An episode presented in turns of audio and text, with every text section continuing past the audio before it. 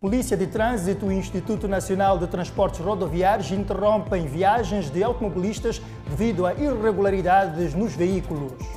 Alfândegas apreendem viaturas de luxo com matrícula estrangeira por não pagamento de direitos aduaneiros.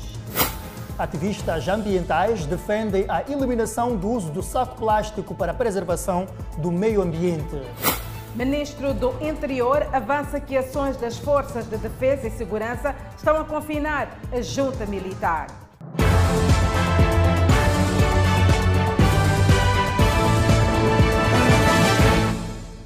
Olá, boa noite. É o Fala Moçambique. Estamos em direto e em simultâneo com a Rádio Miramar e redes sociais. A Autoridade Tributária de Moçambique apreende mais de 140 viaturas luxuosas que circulavam ilegalmente nas estradas do país. São viaturas com chapa de inscrição estrangeira que os proprietários não pagavam os direitos aduaneiros. São viaturas luxuosas de alta cilindrada que circulavam no país com chapa de inscrição estrangeira de uma forma ilegal, sem terem pago os respectivos impostos. As viaturas são topo de gama e com marcas renomadas. Nesta sexta-feira, as alfândegas de Moçambique fizeram uma rusga que culminou na apreensão destas viaturas. As estatísticas das autoridades aduaneiras indicam que 80% das viaturas que circulam irregularmente com matrícula estrangeira em Moçambique são oriundas da vizinha África do Sul e 5% do Reino Eswatini. É um pente fino que iniciou logo nas primeiras horas desta sexta-feira na cidade de Maputo e Matola. A autoridade tributária de Moçambique esteve na rua para ver de perto as viaturas sem registros viaturas subfaturadas e com matrículas falsas. Algumas viaturas que circulam nas estradas do país estão a violar o regime de importação de viaturas. São viaturas de grande cilindragem que circulam nas estradas do país. Algumas estão, neste momento, aqui na terminal de cargas na cidade de Maputo e foram apreendidas pela autoridade tributária do país. Os proprietários das viaturas, sem querer falar a nossa reportagem, saíam com os seus pertences que estavam dentro dos carros. O semblante era de quem ficaria o final de semana sem a sua viatura. Os preços finais dos veículos devem incluir o imposto sobre o consumo específico. Dependendo da cilindrada da viatura, a percentagem chega aos 45%. A título de exemplo, uma viatura de cilindrada 4.4 a gasolina, preço de compra até o porto 712.485 meticais. Deverá pagar direito aduaneiro mais custo portuário local 613.680 meticais. Viatura cilindrada 3.0, preço de compra até ao porto 402.000 e 503 meticais. Direito aduaneiro mais custos portuários locais 362.252 meticais. Viatura cilindrada 1.5, preço de compra até o porto 312.356 meticais. Direito aduaneiro mais custo portuário local 285.650 meticais. Temos visto várias, situações em que cidadãos nacionais residentes em Moçambique circulam com viaturas com matrícula estrangeira, em clara violação da lei que estabelece a importação temporária, temporária das viaturas. Portanto, este é um grupo de viaturas que nós estamos a perseguir. Por outro lado, há outras viaturas também que ostentam matrículas falsas. Alguns municípios da Matola congratulam a ação das alfândegas. Se calhar tem havido uma, uma negligência já para a sua regularização. Só pode dizer, vamos fazer, vamos regularizar, vamos regularizar, acaba passando tempo e não. O caso mais gritante é dos indivíduos que usam viaturas com a chapa de inscrição protocolar. É que algumas destas viaturas que ostentam chapas de matrículas falsas uh, têm, tanto levam a matrícula vermelha pelo que se sabe, a matrícula vermelha é, é, é condicionada a viaturas do Estado. portanto, andam com esta matrícula. Portanto, é, mais uma, é mais um agravante, digamos assim. O economista Thomas Seleman explica que o Estado perde elevadas somas devido à fuga ao fisco. Para além da, das taxas aduaneiras normais, há outro imposto uh, que, que, é, que é devido e que não é pago, nesse caso, mesmo a taxa de IVA das viaturas luxuosas é muito mais uh, elevada, porque a base de incidência é, é elevada. São viaturas que custam, muitas delas, 2 milhões, 3 milhões de rands, o que significa entre 8, 9, 10 milhões de meticais, ou até mais. Então é muito dinheiro que, que o Estado perde. A autoridade tributária de Moçambique diz que a operação vai continuar em todo o país. A, a, Polícia de Trânsito e as autoridades do Instituto Nacional de Transportes Rodoviários detectaram diversas irregularidades e tiraram da circulação viaturas da Nissan. Trata-se aqui, Edson, de uma campanha multissectorial que visa garantir a questão da segurança rodoviária. Este camionista carrega cimento saído de Catembe com destino a Gaza. Viagem abortada pela polícia na Avenida de Moçambique. Os pneus não estão em condições para longo curso. Tem também aqui um outro pneu em, em mau estado de conservação. Isto cria. Já são três pneus. Já temos três pneus em mau estado. Isto cria condições para que o caminhão não tenha condições suficientes para uma travagem é, é, é justa. O pneu de reserva também não está em condições este é o pneu de reserva, não está em condições. É uma questão que deve ser é, verificada pelo o, o dono é, do veículo. Este outro veículo terá que sair da circulação, pois tem defeito de freios e os faróis não desempenham sua função. O cúmulo de tudo é que o veículo não tem chapa de matrícula. Não está nada conforme. O que é que falta? Temos a falta da matrícula atrás, o cenário de travão não está funcionando. O condutor justifica-se. O seu carro não tem chapa de matrícula atrás. O que é que se passa? Caiu. Caiu? Sim. Quando? Ontem. Entre as regularidades fiscalizadas está também o descuido dos condutores, como o caso do corte de prioridade que levou a este acidente. Aquele senhor de, de Mahindra, por tomar prioridade, ele vinha de lá, deste caminho, assim. O minibus ali que parou para me ceder para entrar outro caminhão atrás também de base. O outro, aquela surf não viu como que foi. Quando entra o gás me bate de trás. É um acidente de difícil solução. O consenso está a ser difícil entre as partes envolvidas e um dos condutores diz que não irá remover o veículo enquanto a polícia não fizer juízo e lhe atribuir a razão que diz merecer. Senhor polícia diz que temos que tirar o carro, mas eu não posso remover, remover o carro, porque ainda não tenho, não tenho a matéria se os, aquele senhor vai pagar o carro ou não. Fiscalização multissetorial. A nossa intenção é que as nossas estradas se tornem seguras, mas para o efeito todos nós temos o nosso papel. A tendência nossa aqui é fiscalizar todas as viaturas que não estejam em condições, retirá-las da circulação até que os seus proprietários ou as reparem. A alteração de características de viaturas é das principais preocupações das autoridades. E ainda sobre a segurança rodoviária, reportamos um incidente por conta de um alpendre que desabou sobre viaturas no terminal rodoviário da Praça dos Combatentes, na cidade de Maputo.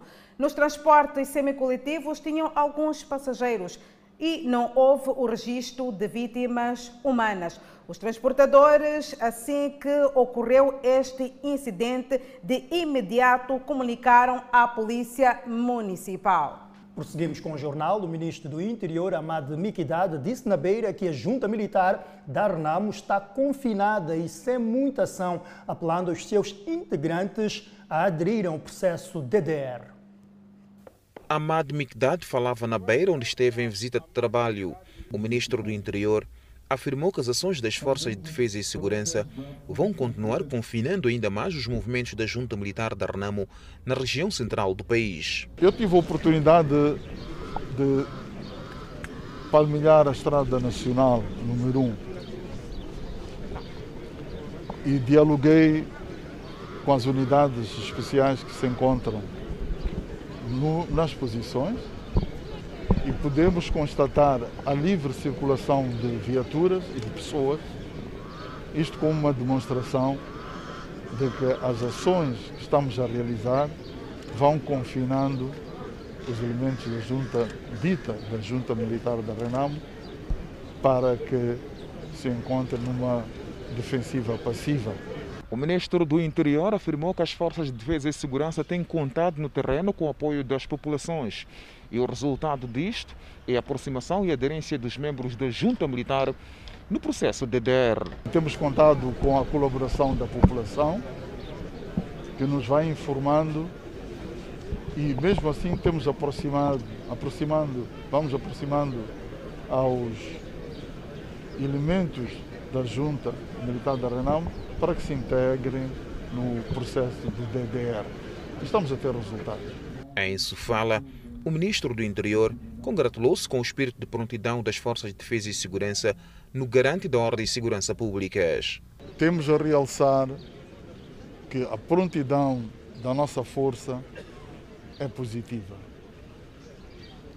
Encontramos o espírito de sacrifício implantado em cada um dos colegas com quem dialogamos. Durante quatro dias em que esteve em Sofala, o ministro do Interior visitou algumas posições das Forças de Defesa e Segurança e trabalhou na cidade da Beira, tendo neste sábado entregue viaturas ao comando da PRM e ao Serviço de Investigação Criminal de Sofala.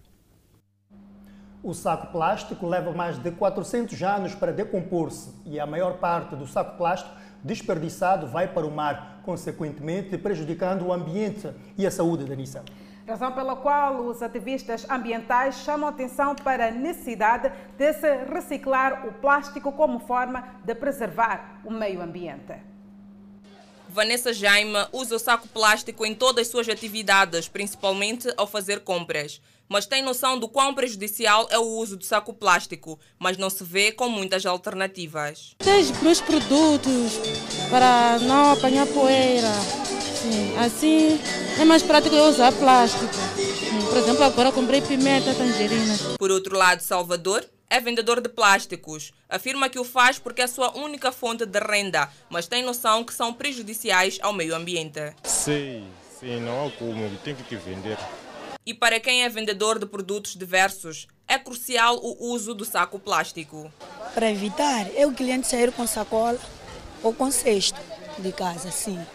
O Conselho Municipal também mostra-se preocupado com a situação e apela à consciencialização da população. Se não tivermos uma mudança de atitude dos nossos municípios, podemos daqui a alguns anos termos mais plástico no mar em relação ao peixe, porque o peixe não pode se alimentar do plástico. Então a principal mensagem é esta, consciencializar os nossos municípios para saber fazer o uso racional do plástico. Vários países já baniram o uso de saco plástico, como por exemplo Bangladesh, Quênia, Mauritânia, México, Irlanda, entre outros. Um exemplo concreto de um país africano é Ruanda. O embaixador em Moçambique afirma que a priori não foi fácil, mas os cidadãos habituaram e até tiveram vantagens.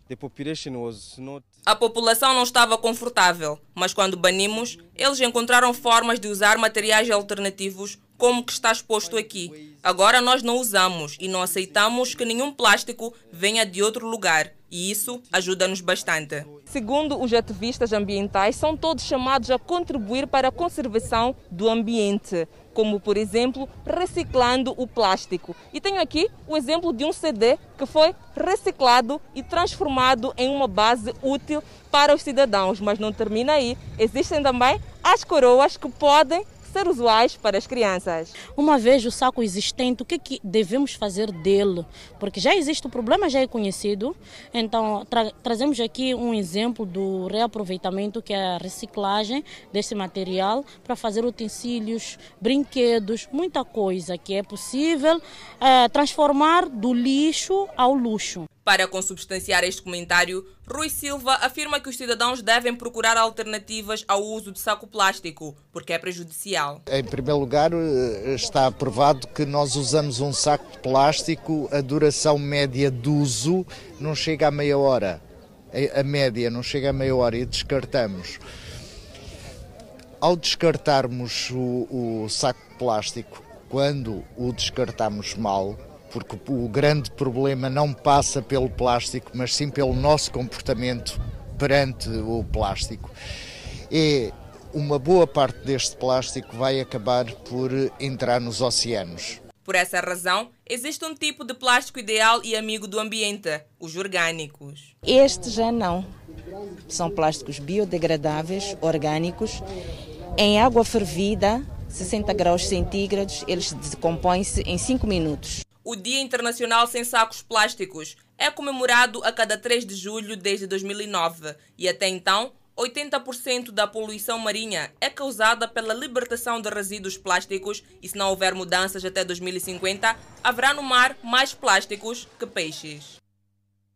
E aqui alternativas para o uso do saco plástico. Falando em construção civil, novos preços de cimento estão a incentivar construções e retoma de obras que tinham parado. O facto está a alavancar o negócio e a abertura de estaleiros, inclusive. A história de vida de Inácio cruza-se com estaleiros. Vende cimento há 15 anos. Uma longa experiência marcada por dificuldades. Como revendedor, eh, trouxe-nos muitos problemas, porque às vezes eh, eh, apareciam novos preços com, com uma quantidade enorme. Então nós tínhamos que reajustar a baixa do preço. Os novos preços de cimento lhe fazem experimentar um fluxo inédito de clientes. O cimento que chegou a atingir 600 meticais o saco baixou para 200 a 280 meticais. Com esses novos preços, nós podemos perceber que a procura é maior. Transportadores de mercadoria faturam com tanta procura de cimento. Por dia conseguimos pelo menos um cliente pode aparecer comprar, comprar pelo menos 30 35 sacos. Isso que é, é mais positivo para nós. Carregam nos vossos carros. Diga? E carregam nos vossos carros. Exatamente. Há mais negócio para vocês agora. Isso, isso mesmo, há negócio. Clientes quando vêm aqui compram. Nós também epa, gostamos, né? Porque é um pau de cada dia. Então nós acompanhamos para lá no, nos treinos. Então, epa, os poucos que nos dão, epa, é muito.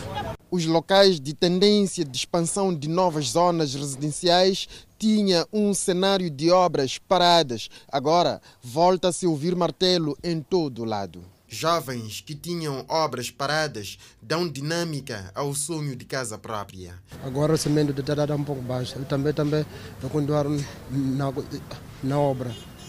Sim. Então a tua obra tinha parado? Sim, tinha parado desde, desde, desde 2017. Querem também baixa de preços de outro material de construção. Os ferros também estão a baixar.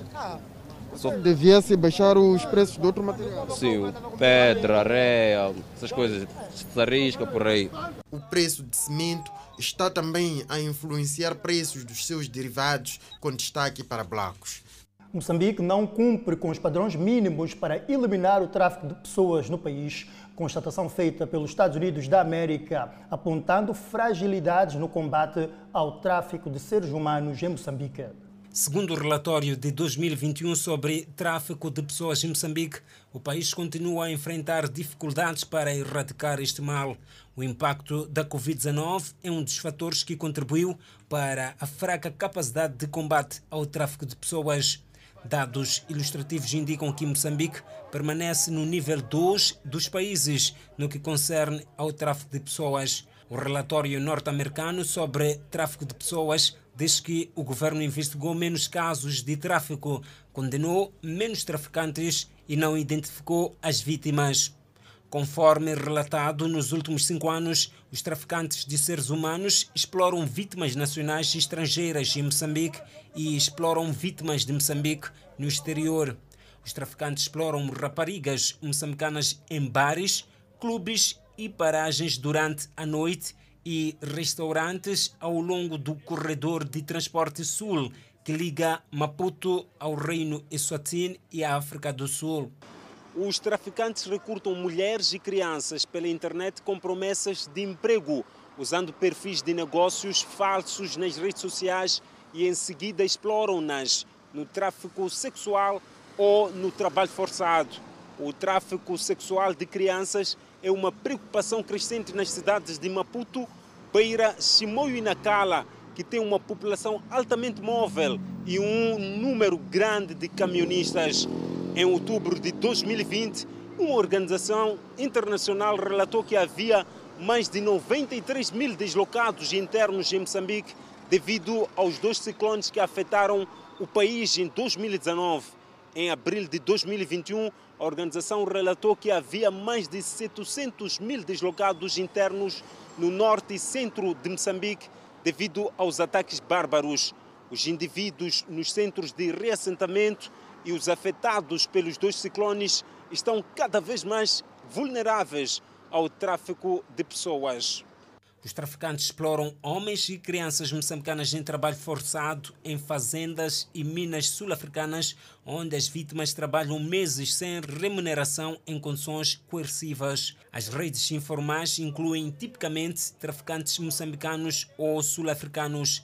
O relatório diz que os supostos traficantes subornam funcionários para levarem as vítimas dentro do país e através das fronteiras nacionais para a África do Sul e o Reino Eswatini.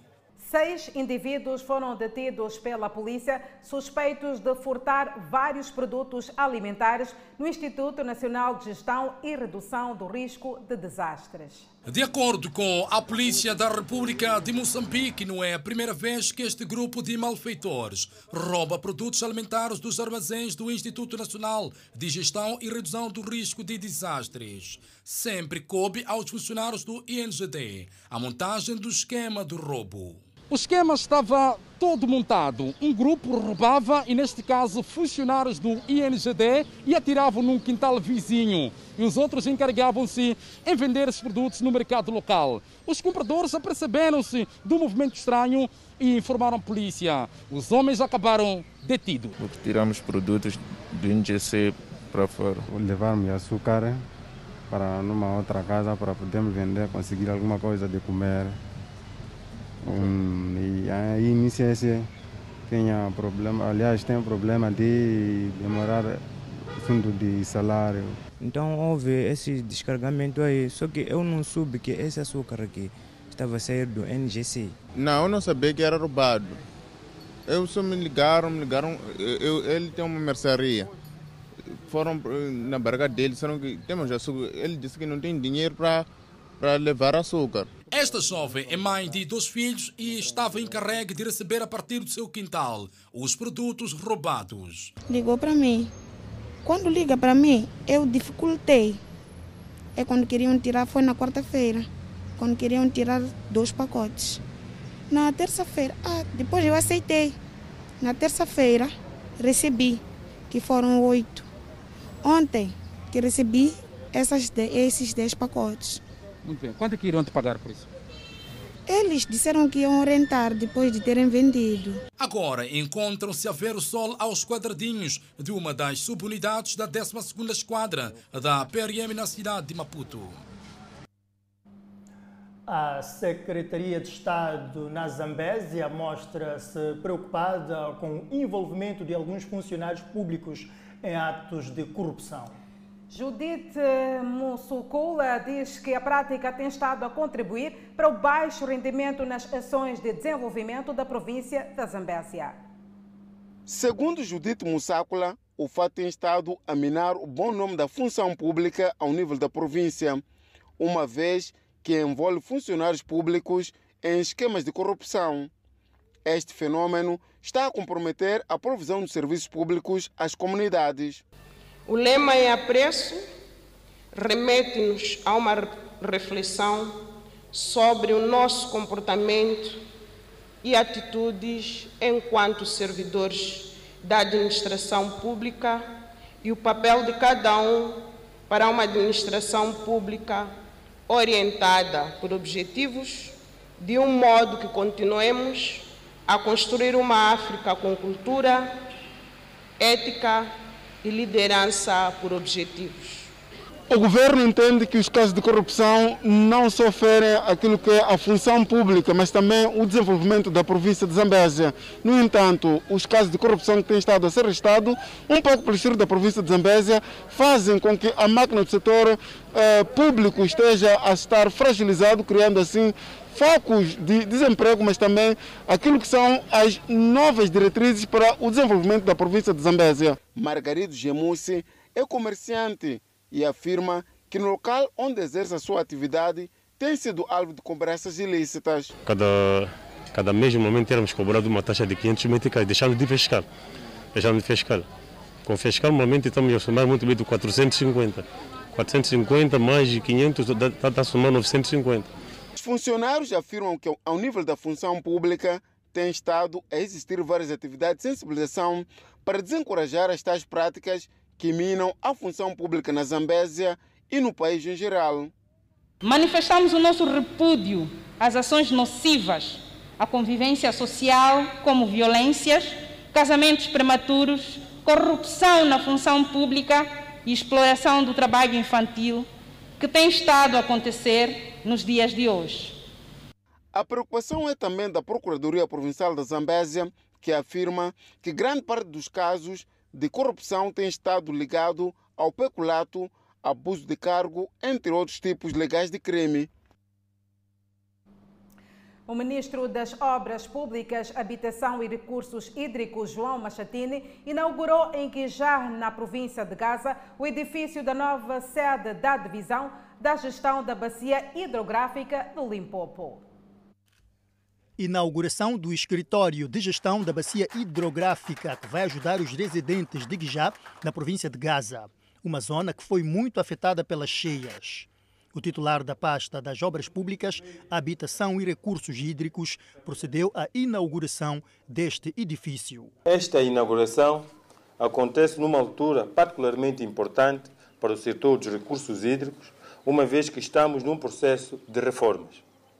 Estas reformas visam dotar as administrações regionais de água de mais responsabilidade para mitigar os efeitos das alterações climáticas e também fazemos votos para que estas instituições sejam mais criativas, estas instituições tenham capacidade de anteciparem-se aos eventos extremos. Na ocasião, João Machatine apelou à população de Guijá ao bom uso da água. A experiência recente da seca, particularmente na zona sul do país, e os ganhos obtidos na presente época chuvosa, no que concerne ao enchimento das albufeiras, devem servir de inspiração para que todos nós saibamos valorizar a água e usá-la de forma racional. A seca já foi uma preocupação neste ponto da zona sul do país, onde o secretário de Estado da província de Gaza constata melhorias na gestão da seca. Na gestão da seca, o programa de construção de reservatórios escavados tem assegurado a disponibilização de água para o consumo humano, abeberamento do gado e para o cultivo de diversas culturas. Acolhemos, por isso, com satisfação este empreendimento que foi inaugurado por Sua Excelência Ministro das Obras Públicas e Habitação e Recursos Hídricos, pois, para além de vir a contribuir sobremaneira para a gestão de recursos hídricos, este edifício vem materializar a intenção do Estado de garantir o desenvolvimento do distrito de Guijá. Inauguração do edifício da nova sede da Divisão de Gestão da Bacia Hidrográfica do Limpopo, que vai ajudar muito a província de Gaza. Munícipes congratulam arranque das obras da Rua da Igreja na cidade de Maputo.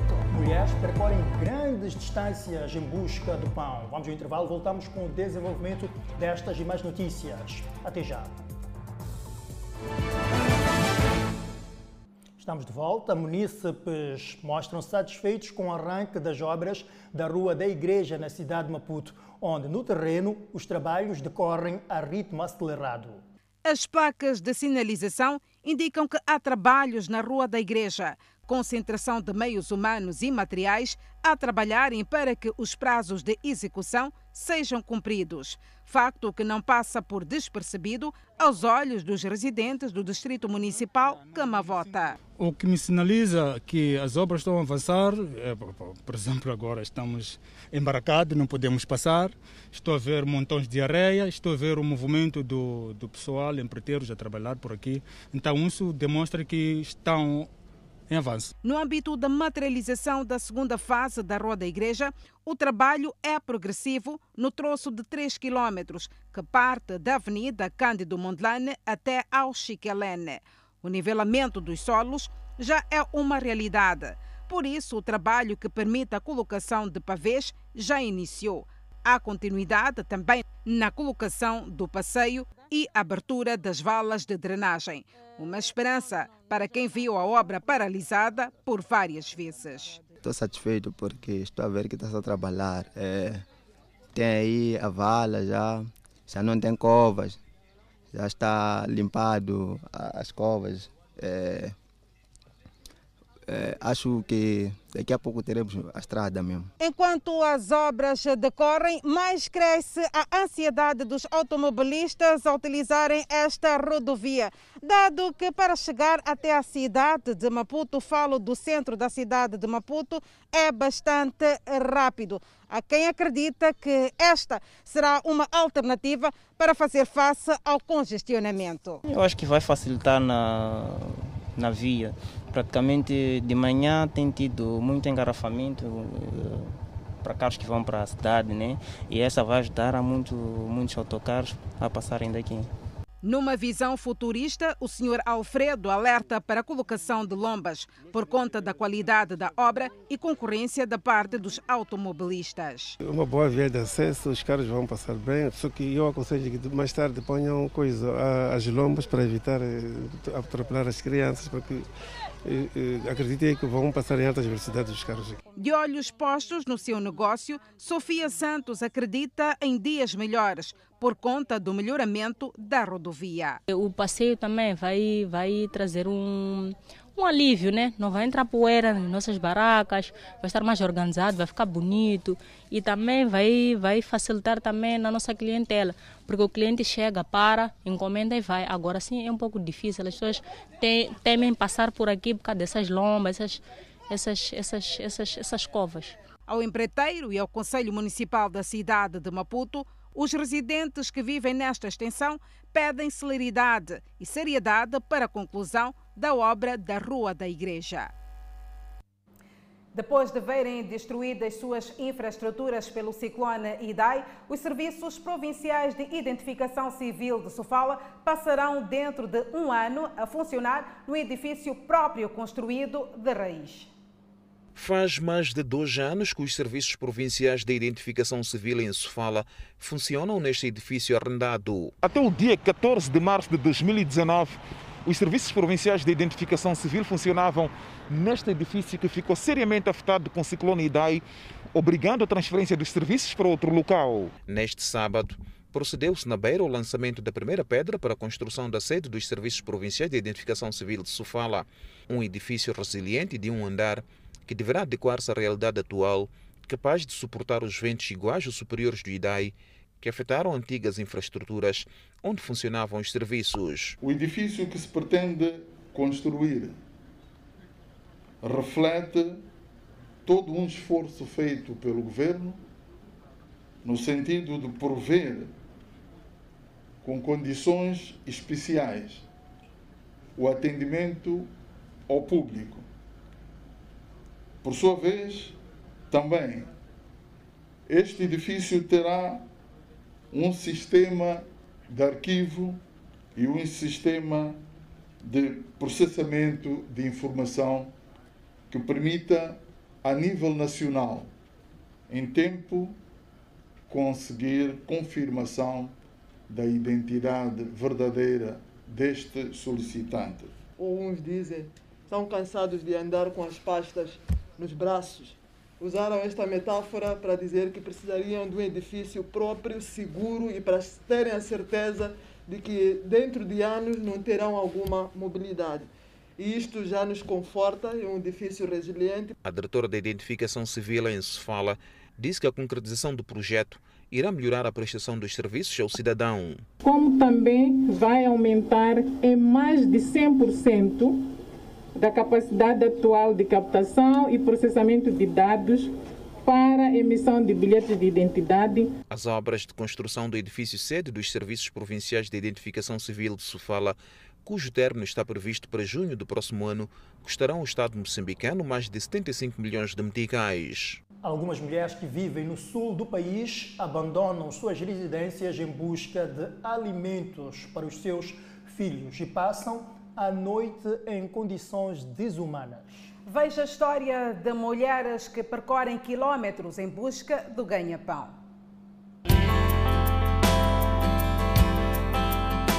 Persina Mata vive na localidade de Chissano, distrito de Limpopo, província de Gaza. Percorre quilômetros para Maputo a busca de sustento para os seus quatro filhos que crescem através desta atividade. Já tenho 30 anos, sim, a viver com isso aqui. Sim. As minhas crianças estudam, usa roupa, faz tudo com isso já aqui. Há 30 anos nessa rotina de trazer produtos provindos da província de Gaza para vender na Praça dos Combatentes, vulgo Chicalena, Dona Persina não esconde que requer paciência e persistência. Eu, quando se chegou aqui em Maputo, depende de movimento. Às vezes eu saio em casa no domingo, chego aqui vender segunda-feira, terça, quarta. Quando se não acaba, levo os meus sacos, estende aqui, dorme, acordar de novo, vender. Quando se acabou, o carro está aqui. Só dobrar os meus sacos, meter no carro e ir para casa.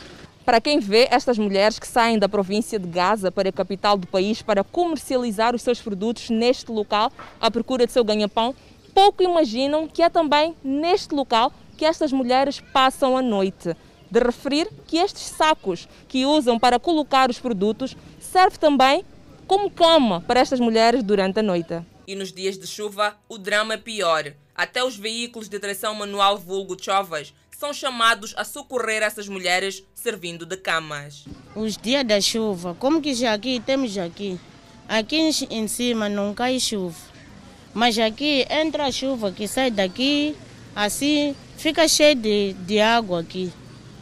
Nós leva esses bidões, sentar depois de levar as pernas, estender em cima da bacia para conseguir vender. Quando não é isso, estou, estou a pedir essas coisas de chuva. Ou sair daqui, como que aqui tem uma montanha assim, a ir aí dormir, acordar. Não há outra maneira. Bye.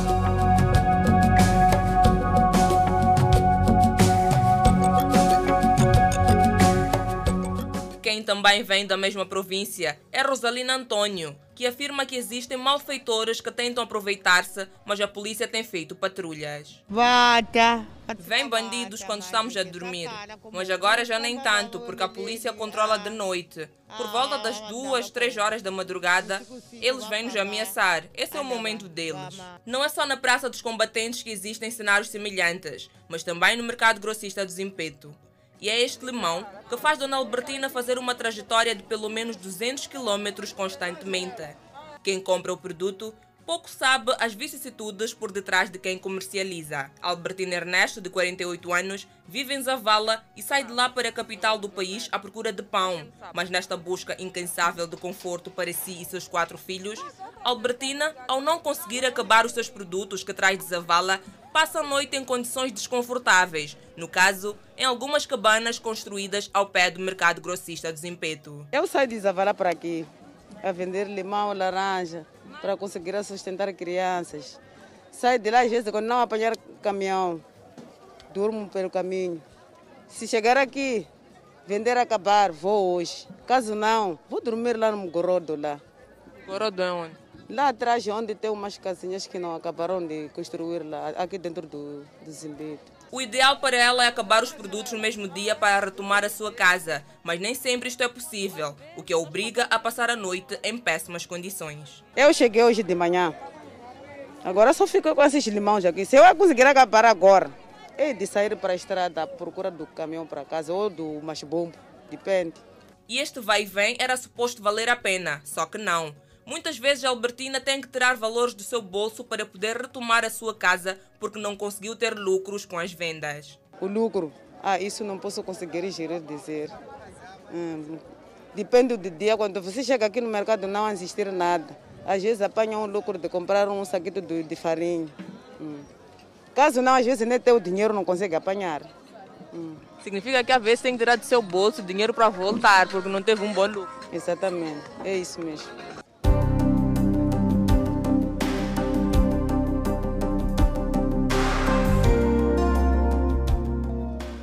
Por outro lado, Emília Mazuza faz o inverso. Sai da capital para adquirir os produtos no distrito de Zavala, como também nas localidades de Madendera e Cumbane, e vem vender no mercado grossista de Zimpeto, não tendo muitas vezes locais para passar a noite, sendo obrigada ao fazer em caminhões que carregam os produtos, onde, em algumas vezes, a solidariedade tem sido a sua salvação. Ficamos nos carros que nos levam, nos levam para lá. Dormimos às vezes ao relento. Se apanharmos uma família bondosa, né? Às vezes tu pode te hospedar na casa deles.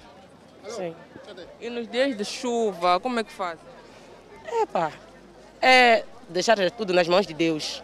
Tudo é possível. Um negócio incerto, que por vezes não há nenhuma percentagem de lucro, tendo ainda nos dias que viaja de pegar alguém para ficar com os seus filhos menores. Arranja alguém da família mais, mais velha para poder eh, ficar com eles e tenho pago. A pessoa que eu arranjo. Se não consigo uma irmã uma prima, tem que arranjar uma pessoa da, da, minha confiança, mas que tem que pagar. Então, sempre que viajo, viajo porque não tenho outra alternativa e não tenho outro trabalho. Então, é minha base de sustento. Então, sendo assim, não posso pensar só em mim, penso nos meus filhos também, mas eu tenho que arriscar de alguma forma para poder meter o pão em casa. A necessidade de alugar um carro para o transporte de suas mercadorias não é só pela facilidade que este pode trazer no que diz respeito à atividade, mas também por poder ser a sua cama durante a noite. Nós às vezes já vamos de chapa, então voltamos, dependemos das freightliners, aqueles caminhões de altas tonelagens, né? É que nos levam, nós levamos a cestos. Tem aquelas pessoas que conseguem alugar carros. Então, quando a pessoa alugar carro, é mais vantajoso, porque em algum momento tem carro próprio para acomodar-se. Mas já quem infelizmente não depende de caminhões de terceiros, ou seja, tem o seu próprio carro. Falamos da dona Inocência que trabalha com seu marido. E foi a partir desta atividade, iniciada há quatro anos, que o casal conseguiu adquirir sua própria viatura. Em tempos, alugavam caminhões, mas esta fase já foi ultrapassada. Alugava caminhão da outra pessoa, então fazia negócio, chegava a minha vez de comprar o meu caminhão. Significa que eh, deu para juntar algum dinheiro para comprar o seu próprio caminhão. É verdade, é isso mesmo. É. Então pode-se dizer que há lucro, de certa forma.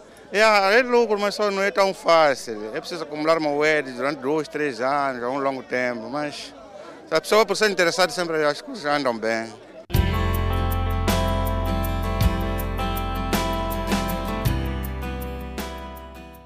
Mulheres na luta pelo sustento com muito sacrifício.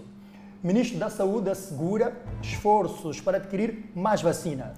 Pois bem, Moçambique registra apenas 19 casos totalmente recuperados da Covid-19. São notas informativas para conferir. Logo a seguir o intervalo, nós voltamos dentro de instantes. Até já. O Fala Moçambique está de volta. O país vai receber na próxima segunda-feira cerca de 160 mil doses da vacina da Covax e doações de outros países. É verdade. Ainda este mês chegam ao país 1,5 milhões de doses da aquisição exclusiva do governo moçambicano em parceria com outras instituições, segundo o ministro da Saúde, Armindo Tiago. A informação foi avançada pelo titular da pasta de saúde na província de Manica. Além das 160 mil doses de vacina que chegam esta segunda-feira, o país poderá ainda este mês adquirir 1,5 milhões de doses de vacina. Vamos receber na próxima segunda-feira cerca de 160 mil doses de vacina, tanto do mecanismo COVAX como de oferta de outros países, que hão de saber uh, oportunamente. E depois Estamos à espera ainda de receber neste mês 1,5 milhões de doses. Como forma de salvaguardar a vida dos moçambicanos, o ministro da Saúde, Armindo Tiago, garantiu que o governo está a evitar esforços para adquirir vacinas para imunizar a população elegível. Nós teremos vacina para toda a população elegível, cerca de 17 milhões de pessoas, A única coisa que devemos fazer é que essa vacina, em função da sua disponibilidade eh, eh, não correta a nível internacional, ela vai chegando eh, em quantidades razoáveis para o nosso país e a partir de agora vai aumentar essa quantidade a chegar. Armindo Tiago afirmou ainda que a situação de outras partes do mundo, como África do Sul e outros países vizinhos, indica que Moçambique também pode vir a enfrentar a situação mais crítica em relação aos meses de janeiro e fevereiro. Por isso, apela ao reforço das medidas de prevenção, tais como o uso da máscara, a lavagem das mãos e o distanciamento social. Essas devem continuar a ser as nossas armas fundamentais. Embora muita gente acredite que a vacina resolve, a vacina o que vai fazer é ser uma medida complementar a essas três. E para melhorar a segurança dos profissionais de saúde e da população, o ministro da Saúde recebeu Emanica kits de higiene, como máscaras, luvas, álcool gel, entre outros.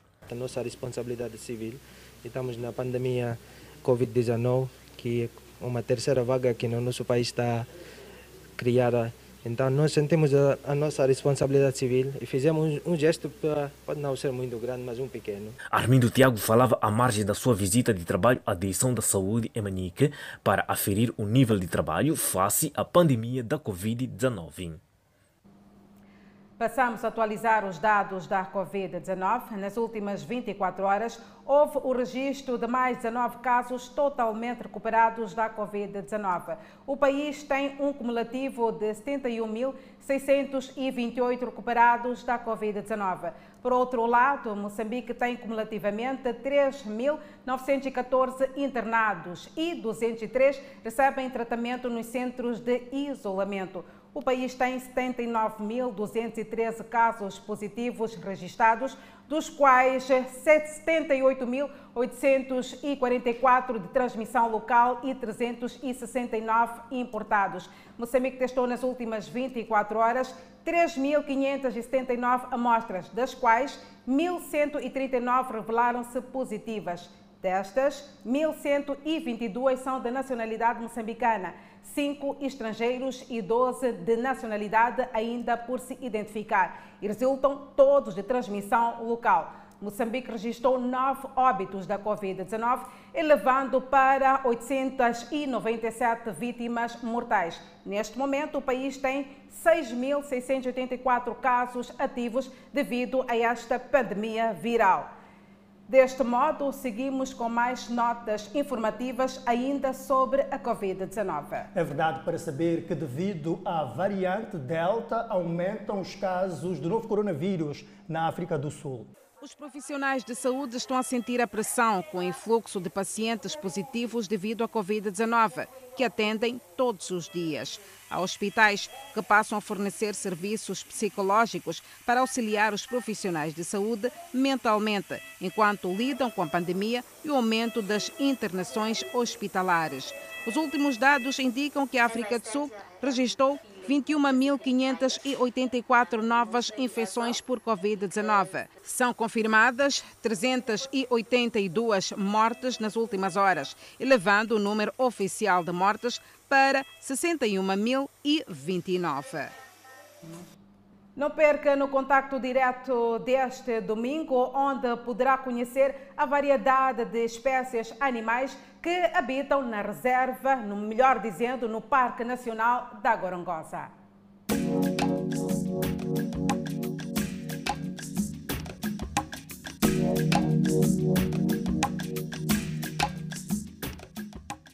O contacto direto escalou o Parque Nacional da Gorongosa. Aqui vamos visitar e ver as maravilhas faunísticas do nosso país.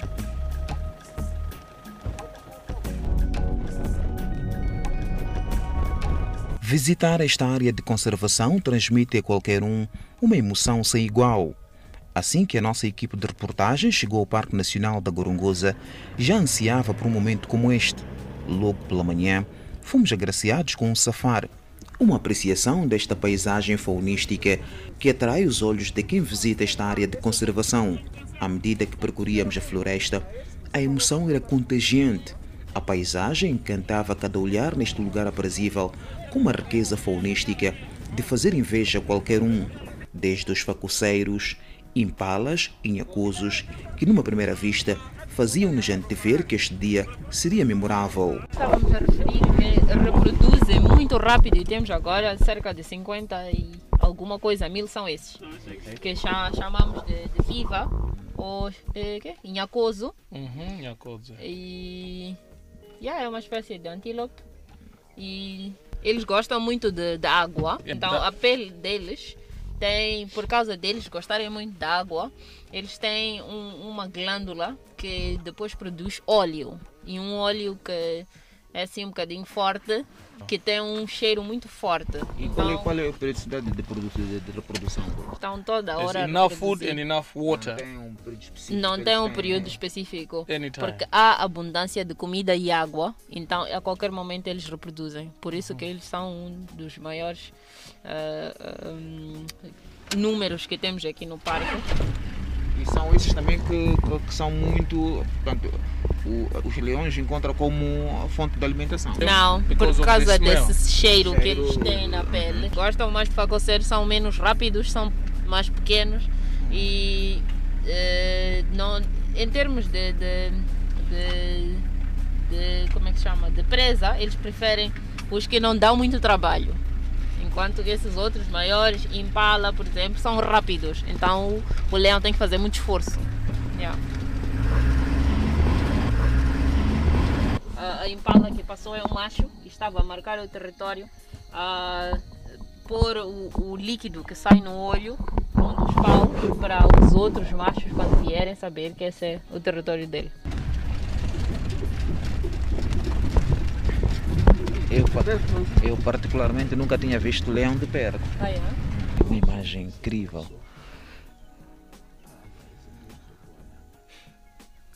Imagem incrível. Aqui eh, estamos uh, uns 4 ou 5, 5, 5 metros ou 6 metros. Aproximadamente 6 metros.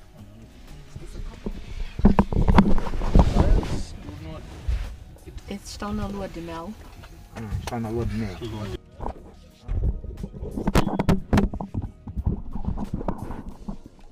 E como podem ver, a leoa tem um colar, então conseguimos uh, monitorar uh, os movimentos dela e do grupo dela. Okay. Sim.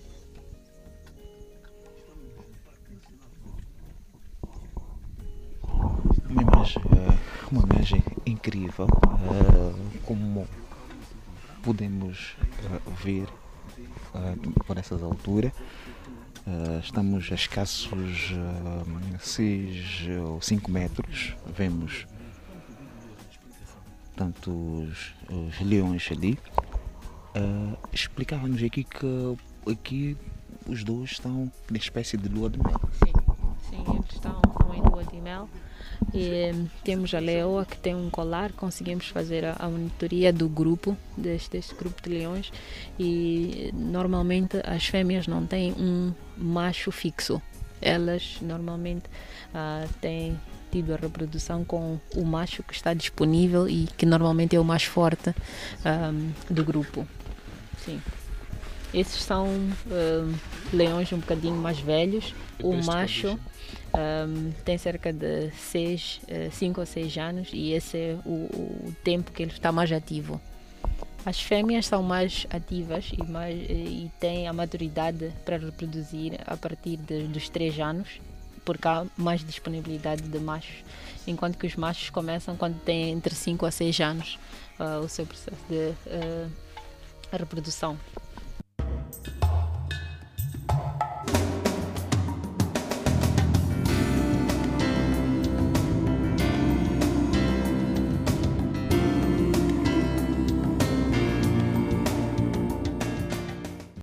Muito para ver já amanhã no contacto direto. Deslizamento de terra deixa 19 desaparecidos no Japão. E o antigo presidente da África do Sul, Jacob Zuma, tem até este domingo para apresentar-se às autoridades. Vamos observar mais uma pausa, voltamos dentro de pouco.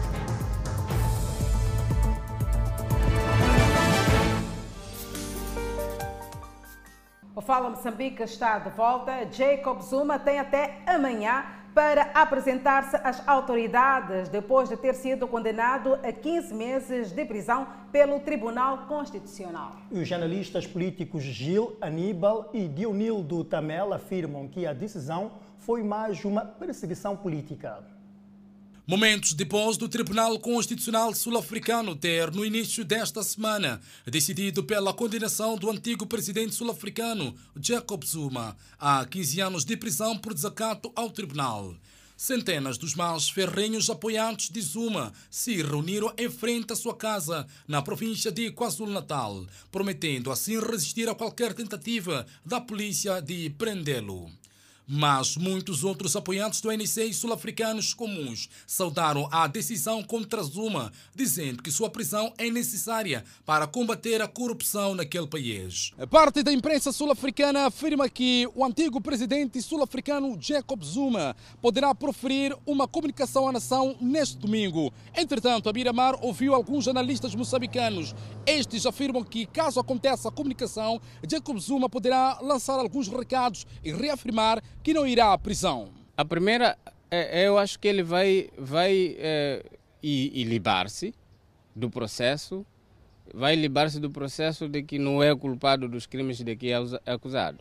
Essa é uma premissa. A segunda é que, libando-se desse, desse, desses crimes de que é acusado, num processo que não foi julgado, porque ele não se fez presente ao tribunal, vai levantar, obviamente, um nervosismo nesta ala que suporta. Presume que a mensagem que Zuma irá deixar é que há uma perseguição política. A atual administração sul-africana está persegui-lo. Mas eu acho que isto não pode ser novidade. Quando Thabo Mbeki subiu ao poder, teve perseguições políticas. No fundo, no fundo, o que todo mundo espera, para mim eu acho que o Zuma não devia falar, evidentemente, se ele tem um respeito por todos os processos institucionais que existem na África do Sul, ele deve ir para, para a prisão. Analistas políticos Gil Tamel vão mais longe afirmando que a decisão do Tribunal Constitucional pode ter força de perseguição política. A condenação vai dividir, obviamente, o ANC, porque dentro do ANC temos os grupos eh, étnicos tribais, uns a favor do, do, do Zuma, que são parte do seu grupo genérico, e outra parte que se calhar nem faz parte do grupo. Portanto, esta condenação do Zuma, obviamente, vai mexer não só no contexto jurídico, mas também no contexto uh, uh, político. Estamos a falar de uma figura que não é comum, é uma figura histórica, não só na África do Sul, mas também em África. Olha, eu, eu não, tenho, não tenho nenhuma pretensão que Zuma vai, vai ser preso. Caso Zuma não se entregue dentro de cinco dias, o ministro da Polícia da África do Sul e o comissário de polícia receberão ordens de prendê-lo em três dias. Esta é a primeira vez na história da África do Sul que um ex-presidente é condenado à prisão. 19 pessoas estão desaparecidas após deslizamento de terra no Japão. Várias casas e outras infraestruturas foram atingidas pelo chamado dilúvio de água negra. Após fortes chuvas que ocorreram neste sábado, pelo menos 19 pessoas ficaram desaparecidas devido ao deslizamento de terra no Japão. Dezenas de casas ficaram soterradas em Atami devido às chuvas torrenciais que atingiram partes do Japão no início desta semana. Especialistas afirmam que vários escombros foram removidos. Por conta disto, existe, por outro lado, maior risco de ocorrerem deslizamentos neste país repleto de vales e montanhas. Avisos de evacuação foram emitidos para uma área ampla, incluindo o chamado nível 5, que é o alerta mais alto possível por conta dos riscos. Dilúvio de água negra é como as autoridades descrevem esta catástrofe. Cerca de 5 milhões de britânicos que foram imunizados com a vacina da AstraZeneca, fabricada na Índia, podem ser excluídos de entrar na União Europeia. Tendo em conta que os reguladores europeus não aprovaram a versão da vacina AstraZeneca, chamada Covishield, produzida pela Índia, que foram administradas no Reino Unido, cerca de 5 milhões de doses da versão indiana da vacina AstraZeneca que são identificáveis pelos números dos lotes de vacinas e que aparecem nos cartões de quem foi vacinado, a possível orientação é que sejam excluídos de entrar na União Europeia. Dado que estes não são elegíveis para o certificado digital Covid-19, que foi lançado para todos os Estados-membros da União Europeia. O objetivo deste certificado é que deixe de haver restrições adicionais às viagens como a imposição de testes e quarentenas a pessoas portadoras do certificado. O governo do Reino Unido está a trabalhar com a União Europeia no reconhecimento mútuo das vacinas para permitir viagens mais fáceis. O primeiro-ministro britânico, Boris Johnson, já reagiu no sentido de acalmar as preocupações dos britânicos vacinados com a Covishield, que correm o risco de não poderem viajar para a União Europeia este verão porque receberam uma versão da vacina Covid-19 da AstraZeneca produzida na Índia. Dado que as infecções por Covid-19 continuam a aumentar, a Malásia impôs restrições de movimento mais rígidos em dezenas de localidades por duas semanas. A decisão de colocar 34 subdistritos em Selangor e 14 localidades em Kuala Lumpur, sob a ordem de controle de movimento aprimorado, foi tomada depois que as áreas relataram casos de vírus superiores a 12,1 para cada 100 mil habitantes. Sob pedido de duas semanas, as pessoas ficam restritas em suas casas, com apenas uma pessoa de cada família com permissão para sair com a finalidade de comprar mantimentos em um raio de 10 quilômetros. O toque de recolher começa às 20 horas. Somente os serviços essenciais, fábricas de alimentos, remédios e máscaras podem operar. A Malásia relatou 6.988 novas infecções só na quinta-feira, com Selangor e Kuala Lumpur respondendo por quase 60%. E vamos sair para um curtíssimo intervalo, mas a seguir voltamos a olhar para mais informação. Até já.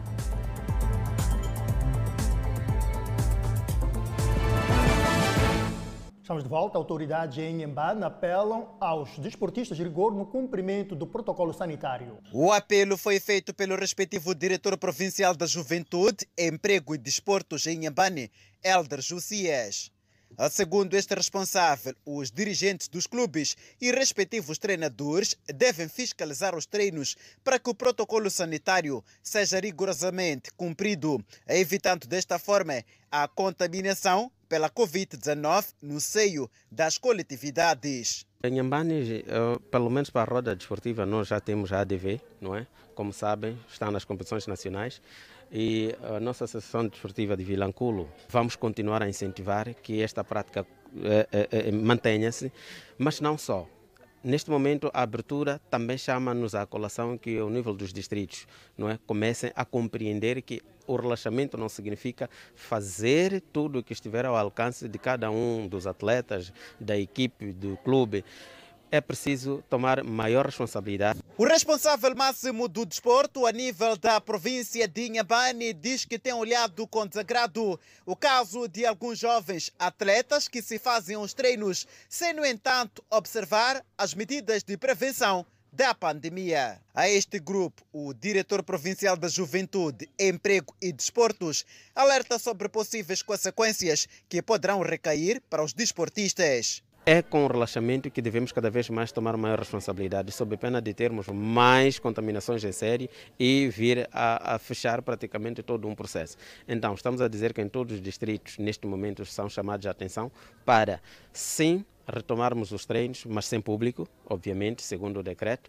Podemos olhar para os ginásios em função da classificação constante do decreto. Sim, podemos voltar, mas observando com rigor aquilo que o decreto prevê, aquilo que o protocolo de saúde prevê, não é?